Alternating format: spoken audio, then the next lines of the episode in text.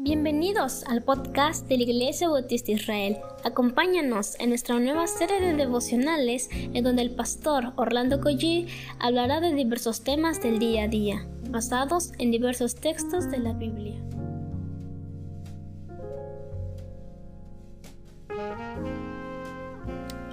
Muy buen día queridos hermanos, espero que hayan tenido un excelente fin de semana.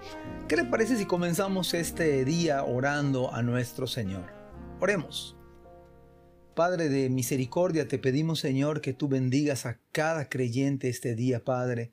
Te pido que este devocional pueda servirnos a nosotros para pensar en tu palabra, Señor, pensar en nuestras vidas, oh Señor. Ayúdanos, Padre, con el poder de tu evangelio, Señor. En el nombre de Jesús. Amén. Bueno, mi nombre es Orlando Collie, estoy pastoreando en la Iglesia Dios Fuerte y en la Iglesia Israel. Estamos en el capítulo 9 del libro de Nehemías y vamos a leer el versículo número 27. El tema de hoy se me hace de lo más importante porque ¿qué pasa cuando en nuestra iglesia hay, hay no creyentes? Bueno, dice la palabra del Señor. Entonces los entregaste en manos de sus enemigos, los cuales los afligieron. Pero en el tiempo de su tribulación clamaron a ti y tú desde los cielos los oíste, y según tu gran misericordia les enviaste libertadores para que los salvasen de mano de sus enemigos. Eh, estaba checando los versículos anteriores y el versículo 26, por ejemplo, dice, pero te provocaron a ira y se rebelaron contra ti y echaron tu ley tras sus espaldas y mataron a tus profetas que protestaban contra ellos para convertirlos a ti e hicieron grandes abominaciones. Y son los mismos a los cuales Nehemías está dirigiendo. Está dirigiéndose, diciéndole a Dios, los entregaste en mano de, de sus enemigos, los cuales los afligieron. El tema es cuando tratamos con no creyentes dentro de la iglesia.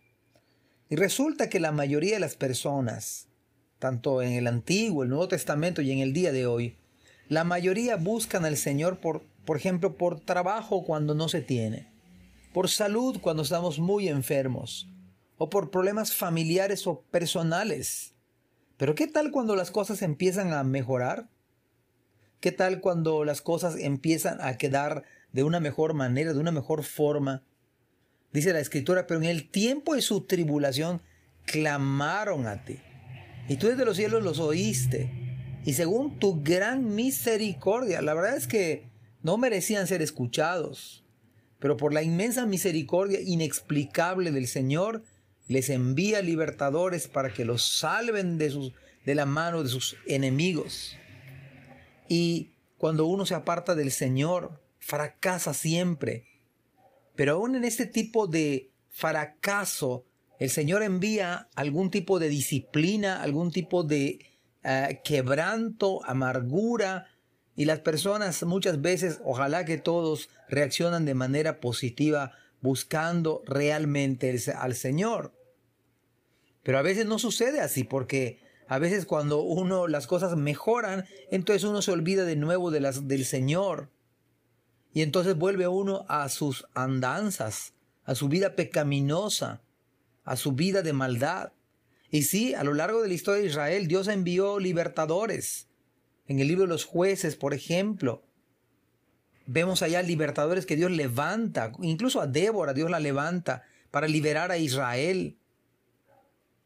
Pero ahora entendemos por el Nuevo Testamento que Dios ha enviado al verdadero libertador por excelencia, que es Cristo Jesús. Así que todos esos libertadores eran sombra de lo que había de venir. Ahora estamos pensando cuando tratamos con no creyentes dentro de la iglesia. El versículo 28 dice, pero una vez que tenían paz, y mire la, e, e, esta es una característica de una persona que no es creyente, volvían a hacer lo malo delante de ti. Una persona que solamente busca a Dios cuando tiene tribulación, cuando no hay comida, cuando está enfermo, y una vez que de alguna manera el Señor en su inmensa misericordia le colma de bendiciones, esa persona vuelve a hacer lo malo delante del Señor. Pero ojo, la palabra dice por lo cual los abandonaste en manos de sus enemigos, que los dominaron, pero volvían a clamar otra vez a ti, y tú desde los cielos los oías, y según tus misericordias muchas veces los libraste. ¿Se han dado cuenta, mis amados hermanos, de algunos que se llaman cristianos solo por temporadas?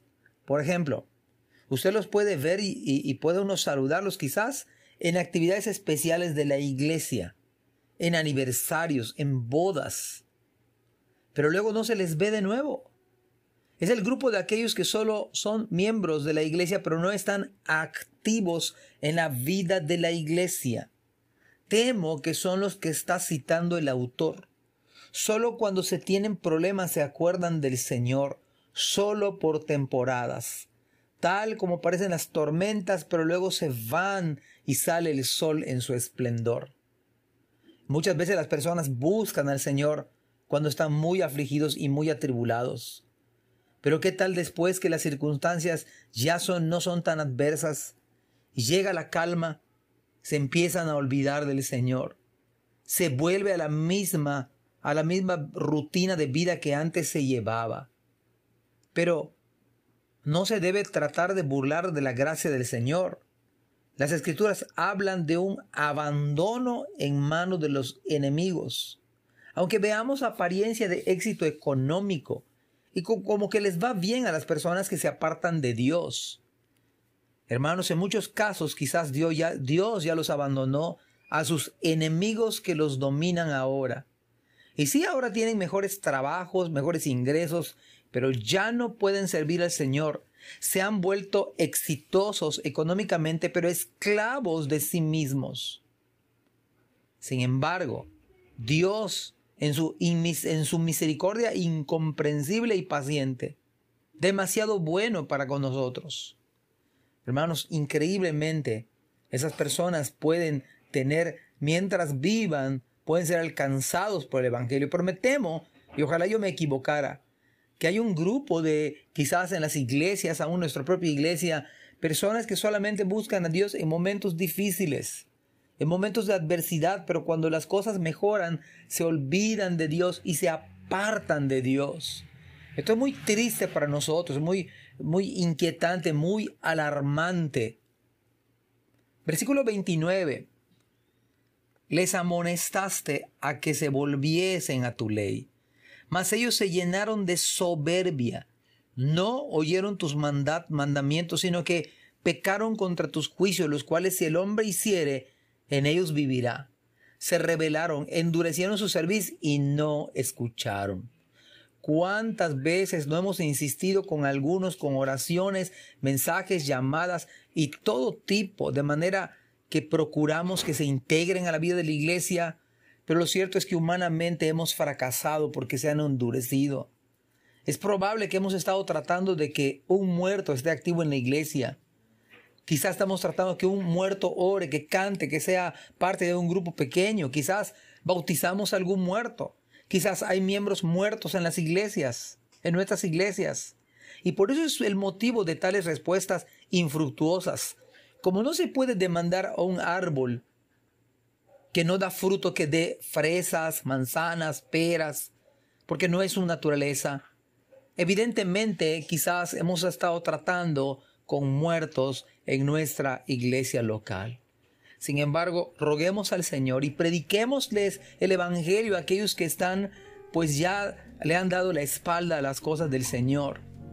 Nos están diciendo que nunca quizás han creído el glorioso Evangelio. Seguiremos meditando el día de mañana si Dios nos da vida en estos, en estos pasajes bíblicos. Que Dios les bendiga. Gracias por escuchar este podcast. Te invitamos a compartirlo y a seguirnos en nuestras redes sociales para que no te pierdas el contenido que tenemos preparado para ti. También nos puedes encontrar en nuestra página web www.ibismerida.org y contáctanos al correo ibismerida.gmail.com. Gracias por acompañarnos. Hasta la próxima.